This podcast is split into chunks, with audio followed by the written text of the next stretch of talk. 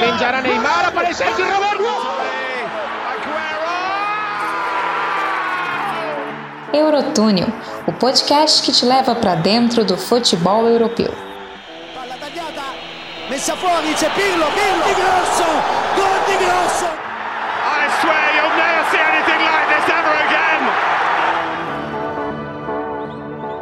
E aí, senhoras e senhores, estamos aqui com mais um boletim da Euro neste domingo, dia 20 de junho.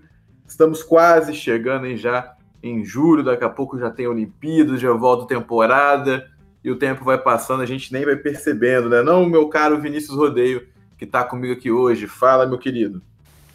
Fala, Emanuel. Fala, meu ouvinte. Bom dia, boa tarde, boa noite para você. É isso, Manuel. Quando a, os jogos estão bons, a gente passa. Não dá nem conta que já está terminando a fase de grupos.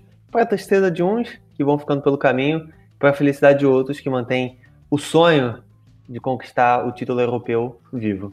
É isso aí, né? A gente já está no décimo dia de competição né, da Euro 2020, que é disputada em 2021. Mas antes da gente começar né, a falar das partidas de hoje, né, que foram apenas duas, é fazer aquele convite né, para você que está ouvindo, compartilhar o episódio no Instagram, compartilha é, no Twitter, manda no grupo do Zap, aquele grupo do Zap com os amigos, da galera que trabalha, perde a partida, manda, faz aí chegar. Eu sei que esse trabalho que a gente está fazendo aqui é totalmente independente, a gente faz porque a gente gosta e porque a gente vê muita função nisso aqui, né? A gente, a gente vê um valor muito grande de fazer esse boletim do que acontece em cada dia da Euro até aqui. E é claro, também siga a gente nas redes sociais, tanto no Instagram, no arroba Eurotúnel Podcast, e no Twitter, no arroba Eurotúnel. Então vamos falar, Vinícius, desse décimo dia de competições agora? Vamos, vamos, mano. Vamos falar que hoje teve um jogo mais morno e outro jogo muito bom pra gente acompanhar. É isso aí, né? Então vamos começar no. Aí vamos começar no morno primeiro, porque os jogos hoje a gente não vai ter aquela ordem linear, né? Foram jogos simultâneos. Vamos começando mais morno, então, que nós temos aí, né, a, a, a campeã da Copa do Mundo de 2006 atuando de maneira invicta nessa Euro ainda com 100% de aproveitamento, né? A Itália que venceu hoje o País de Gales por 1 a 0 com o gol do Pessina, ele que foi convocado no lugar do Stefano Sensi, que foi machucado, foi cortado, e o Pessina foi convocado, e hoje ele marcou o seu terceiro gol com a camisa da seleção italiana. O que, que você tem para falar da para falar para gente, né, Vinícius, sobre essa partida aí que a Itália venceu por 1 a 0, a Itália que já tinha entrado, já tinha entrado como classificado nessa partida, né? É, Manuel, foi como já até dei o spoiler, foi um jogo bem morno. É, a, a, Itália decidiu poupar, assim, vamos dizer, entrou com um time é, com bastante jogadores considerados reservas. É o misto da Itália que tem Verratti, né? Entra o Verratti no misto. É. Entra uma porrada de bom jogador bom no misto da Itália. Né? É, Chiesa. O Chiesa, o Emerson, o próprio Belotti. Então é, é muito complicado, né? Esse, esse mistão assim que a gente fala. Mas é, é como que a gente já diz, né? A Itália já entrou classificada e só para ter um, uma noção disso, de como que já o, o, jogo foi em modo treino, assim, vamos dizer, é que no final, né, da partida teve a troca de goleiro na Itália, né? Acabou entrando o grande, o eterno Salvatore Sirigo, já no lugar do Donnarumma, a partida já estava é, resolvida. Mas antes disso, é, acho que a partida, o principal destaque da Itália é o Verratti. É difícil você analisar o Verratti, que fez a sua estreia na Euro no jogo de hoje. É difícil você analisar é, como que esse rapaz ele consegue ser. É, tem outros jogadores desempenhando melhor na função é, hoje na Itália. Você teve, por exemplo, o Locatelli, que decidiu no último jogo contra a Suíça, mas foi um time muito. Foi um time muito. que jogou, que mostrou até agora o melhor futebol na, nessa, nessa primeira fase, nessa fase de grupos. E do outro lado você tem o país de Gales, que, que se complicou durante o jogo. É, você teve já no início do segundo tempo, quando o jogo já estava 1 a 0 teve o Ampadu expulso, ao meu ver, uma forma assim, foi um pouco exagerado, foi uma entrada dura, ríspida é, no tornozelo do jogador italiano, mas ao meu ver, eu acho que foi um pouco um pouco exagerada essa expulsão. E o Gales, né, só momento estatística, Gales ele conseguiu chegar, dar três chutes no gol do no gol italiano e a, conseguiu acertar somente uma vez. E essas poucas vezes que chegou, foi uma vez com o Ramsey, que acabou roubando uma bola ali do, do Bastoni, e também com Bale. Então foi muito mais na parte da a criação de Gales veio muito mais na parte dos erros defensivos poucos que tiveram da Itália, mas que Gales não soube aproveitar. Então perdeu gols que não se podem perder, justamente por conta disso. E, e ela cumpriu a função que ela tinha dentro do jogo. Gales entrou para não perder a partida e conseguir a classificação. É, acabou perdendo e aí não teve o poder de reação, mas mesmo assim conseguiu com a classificação que contou um pouco, digamos, com a sorte e também com a competência da Itália. Que aí a gente vai discutir isso um pouco mais para frente no episódio. Manuel.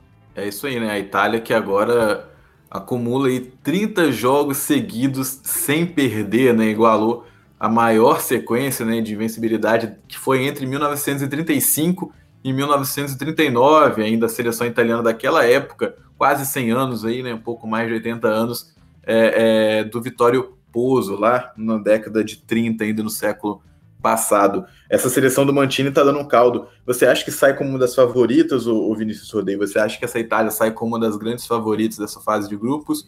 Ou você espera ainda ser testada contra uma seleção mais complicada ainda, né, digamos assim? Ah, mano, eu acho que pelo que a gente tem visto, não só da Itália, mas também do, é, do mediano desempenho das outras seleções, assim, acho que é uma das favoritas. É, é uma seleção muito poderosa, que vem, conforme você comentou, de muitos jogos invictos e conta com estrelas, né, com jogadores. Eu acho que tem uma estrelinha que está acompanhando a Itália nessa Euro. É isso aí, né? A Itália que fez as três partidas dentro de casa com certeza isso também influenciou bastante, né? Até a, a, primeira partida, até eu acho que teve uma, uma conexão muito forte com a torcida lá no, no Estádio Olímpico de Roma. A Itália que passa em primeiro no grupo, né? No grupo A com nove pontos. E passou junto com o Gales, que só ficou na segunda colocação porque a Suíça não conseguiu tirar uma diferença de saldo de gols, né? A Suíça que empatou com o País de Gales, então aí o critério é o segundo, né? Não é mais o confronto direto mas de saldo de gols. A Suíça não conseguiu tirar esse, essa diferença. A Suíça que venceu a Turquia por 3 a 1 a Turquia que é uma das grandes, que foi, né, dá para falar agora que foi, acho, a grande decepção dessa Eurocopa 2020. Falando um pouquinho assim do que aconteceu no jogo, né, até os cinco minutos a Suíça dominou a partida, assim, chegou muitas vezes um espaço muito curto, né? Apenas cinco minutos. Chegou com o Burak Mas, chegou com o Ozan Tufan, chegou com o Ayan, que exigiu que o Sommer fizesse uma ótima defesa, mas aí surge um tal de Seferovic na história. Te agrada Seferovic, Vinícius Rodeio? Com certeza, esse rapaz deu muitas alegrias é, durante muito tempo, né? Ainda, né? Espero continuar dando muito com a camisa do Benfica. É, é aquele centroavante que é, quando ele marca os gols mais difíceis e perde os mais fáceis. Eu acho que essa poderia ser o resumo da carreira do Seferovic. É, o Seferovic, né, que hoje recebeu a bola do Stefan Zuber, jogador do Eintracht Frankfurt, e colocou lá dentro, mesmo de fora da área, um gol de centroavante, né, bola cruzada, botou lá no canto, aí não teve jeito não, para o Salik, goleiro da Turquia. E depois desse gol, né, a partida continuou equilibrada. Assim, cinco minutos a gente teve gol, a gente teve boas chegadas da Turquia, a gente teve defesa difícil do Sommer, a partida continuou assim, até quando Cherdan Shaqiri, o baixinho, o anão no Liverpool, fisiculturista, muito forte, Cherdan Shaqiri, colocou lá dentro com um golaço, né? recebeu outra bola do Zuber, de perna direita, botou lá dentro, no ângulo do Salik, 2 a 0 para a Suíça. Já aos 61 minutos de jogo, já passando né, uma hora aí da partida, o Cavete diminuiu para a Turquia, parecia ali que a Turquia poderia. É, parecia que a Turquia poderia, né? Ter uma reação na partida. O Cavete fez um bom, um, belo gol também no de canhota, no ângulo. Boa, boa bola do Tchalhanoglu, que finalmente apareceu na saída na partida. O Tchalhanoglu, a partida de hoje, ele apareceu, mas logo depois, seis minutos depois, o Zuber deu outras assistências, três assistências para o Stefan Zuber no mesmo dia. E aí o Shaqiri fez seu, seu segundo gol ele que é o maior goleador da história da Suíça em grandes torneios, né? Copa do Mundo ou Eurocopa. Esse é Sherdan Shaqiri, um jogador que não teve uma temporada muito regular no Liverpool, raramente apareceu em momentos de aperto, ele até entrava, mas sempre no nível muito abaixo dos titulares, né, de Mané Salah e de Firmino. Na Suíça ainda conseguiu colocar uma bola no travessão, na trave com, com o Granit Xhaka, jogador do Arsenal, que o Mourinho quer levar para Roma, grande José Mourinho. E para a gente partir né, para o seu comentário, né, Sordeio, só trazer um número interessante, né? Porque só no primeiro tempo foram 20 finalizações e teve, tivemos quatro defesas grandes, grandiosas do Sommer. E no resumo final do jogo foram 41 chutes a gol. É quase assim, a cada, a cada dois minutos tem um chute para gol. É quase essa a nossa conta assim, que a gente pode fazer. 10 chutes da Suíça no gol e 6 da Turquia. Então, dos 41 chutes total da partida, os, goleiros, os, os dois goleiros tiveram que trabalhar aí 16 vezes, né? 10 vezes o Salik teve que trabalhar e 6 vezes o Matthias Sommer. A Suíça que tem agora chances de passar para a próxima fase aí como quatro, quatro né, das melhores terceiras colocadas, não é isso, meu querido Vinícius? Com certeza, mano. Até que você comentou, para fazer a comparação, né?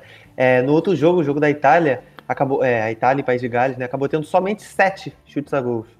É, então, chutes a gol. Então acabou tendo é, essa discrepância. Então, foi meio sonolento, né? No domingo é. ainda, uma hora da tarde, né? se pra... alguém já almoçou, aí dá um soninho.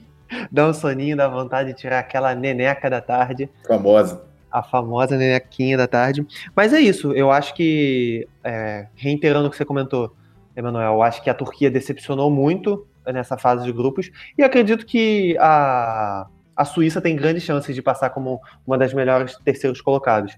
Ainda vai ter muito essa questão ainda de você analisar grupo a grupo, você contar um pouco com a sorte, principalmente com o saldo, mas é aquilo que eu comentei lá no início do, do, do episódio, né, Manuel? É, o que acabou sendo decisivo para a, a, Suíça ficar em terceiro lugar foi a goleada, né? A, a categórica goleada de 3 a 0 é, que sofreu na rodada passada é, para a Itália. Então, a Itália, de certa forma, se classificou com 100% e acabou sendo um parâmetro decisivo para a diferenciação né, entre o segundo e o terceiro colocado. Mas acredito que ambas, as, é, é, esse grupo ficou um grupo muito equilibrado, tirando a, tirando a Itália, que deslanchou na frente, eu acho que é, Gales e Suíça estão no mesmo nível. Isso só comprovou é, é, essa passagem ser diferenciada é, no, no, saldo de gols e no primeiro, logo na jornada, jornada inicial, aquele empate 1 a 1 acabou também decidindo, fazendo com que ficasse cada vez mais parelho esse grupo. É, essa goleada né, da Itália contra a Suíça foi realmente é, fundamental. Né? No dia que a gente fez o boletim aqui, a gente alertou, né? Porque Gales tinha vencido por 2 a 0 e a Suíça tinha perdido por 3 a 0 Então ali já ficou uma diferença de saldo de menos 5, né? E hoje, mesmo vencendo por dois gols de diferença a Suíça e Gales perdendo por um gol, essa diferença de saldo né, entre tanto Gales e Suíça ainda se mantém com dois gols de diferença. Né? A Suíça termina com menos um de saldo e Gales termina com um gol de saldo positivo. Uma coincidência interessante desse grupo, né? Porque parece que a Itália meteu 7 na Turquia e foi isso. Mas não, é, a, a Itália termina com 7 de saldo e a Turquia termina com menos 7 de saldo, né? Bela coincidência, né, Vinícius? Não, be belíssima, né? E, e, quem diria, né? Eu acho que muita gente apostava também a Suíça, a Suíça não, perdão, a Turquia como a segunda força desse grupo, principalmente pelo que desempenhou nas eliminatórias, né? O que vem desempenhando. Inclusive com jogos fantásticos contra a Holanda, mas acabou que não deu, né? É, e, e Burak Yilmaz, que foi o cara do Lille nessa última temporada, o cara do campeonato francês, é, foi deixa né, Eurocopa sem marcar gol. O Tchalanoglu pelo menos deu uma assistência hoje, mas também foi uma Euro muito abaixo, né?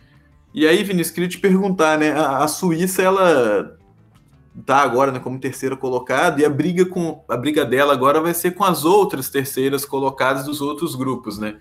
Então a gente tem essa Suíça aí que provavelmente deve passar de fase, deixando algumas outras seleções para fora, podendo deixar até a própria Espanha, porque a Espanha vai viver um drama nesta última rodada, porque se a Espanha não vencer a Eslováquia, não vencer, é, a Eslováquia pode jogar pelo empate ou até mesmo pela vitória, que eu acho que vai ser muito difícil.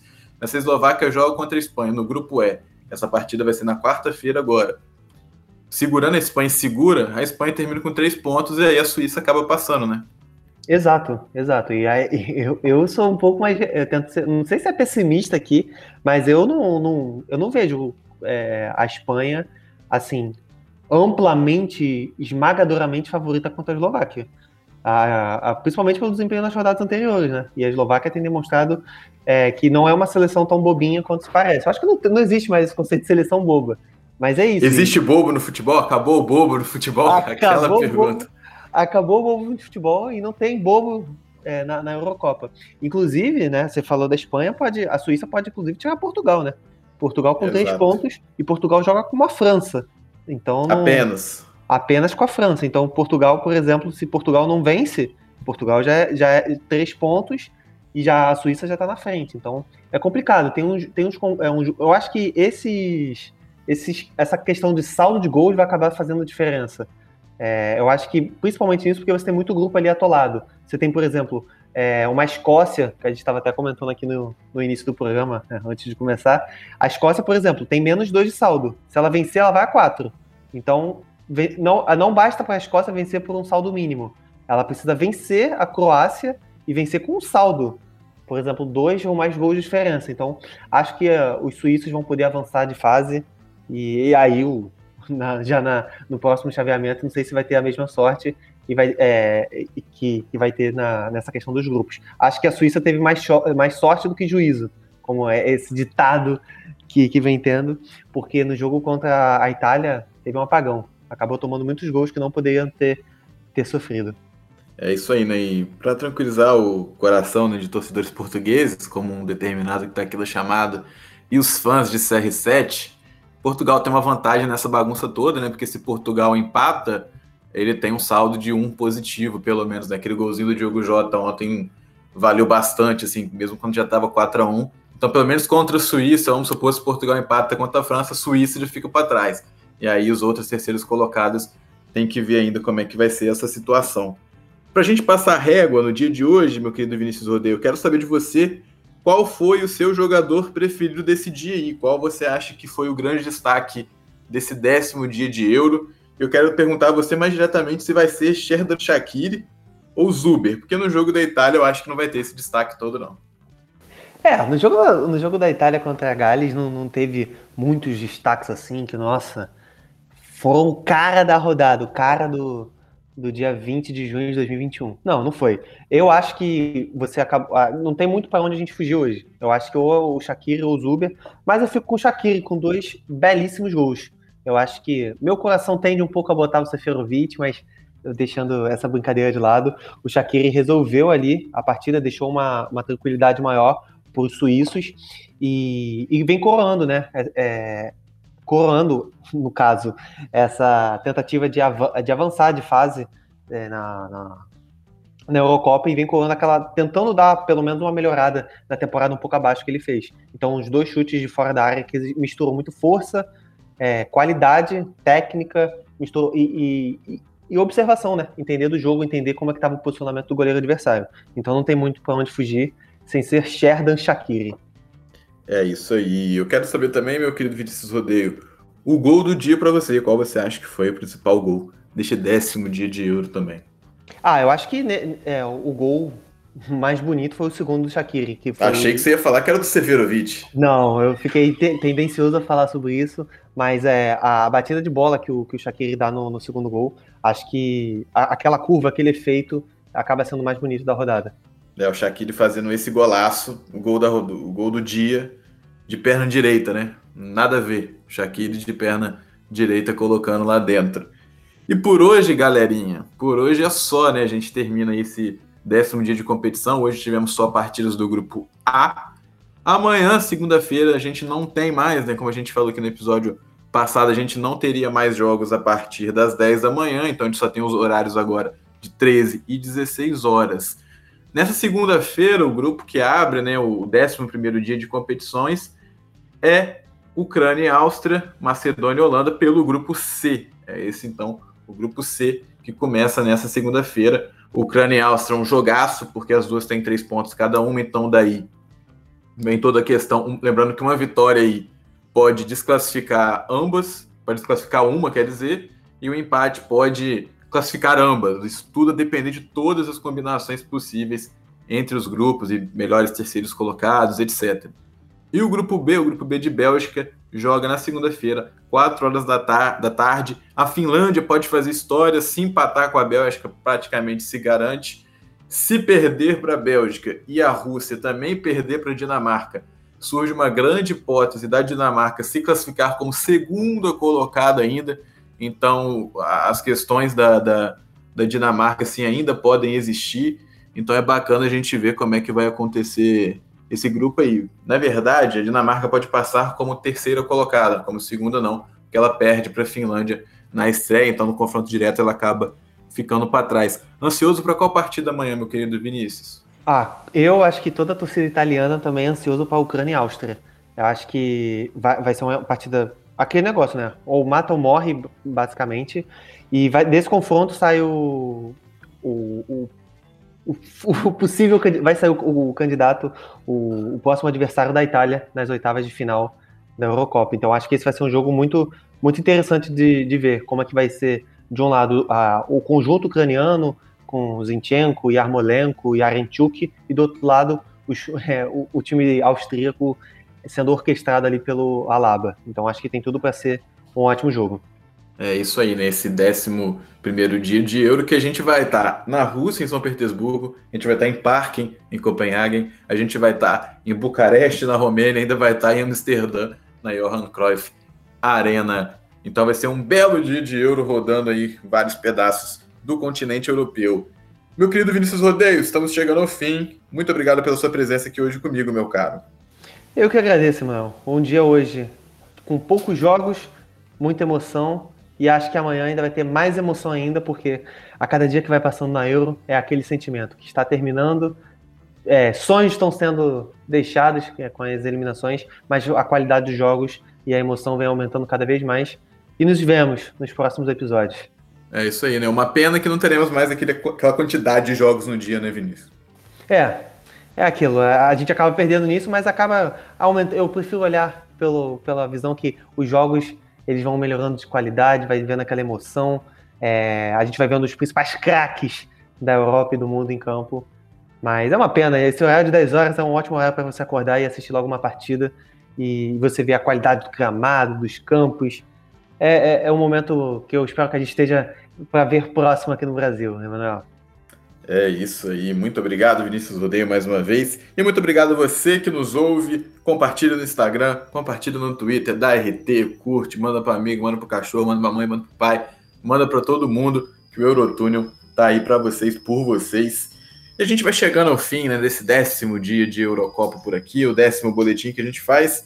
Eu sou Emanuel Vargas e amanhã nós aqui do Eurotúnel estaremos de volta trazendo tudo que rolou na segunda-feira, dia 21 de junho, nessa Euro 2020. Um abraço e até mais!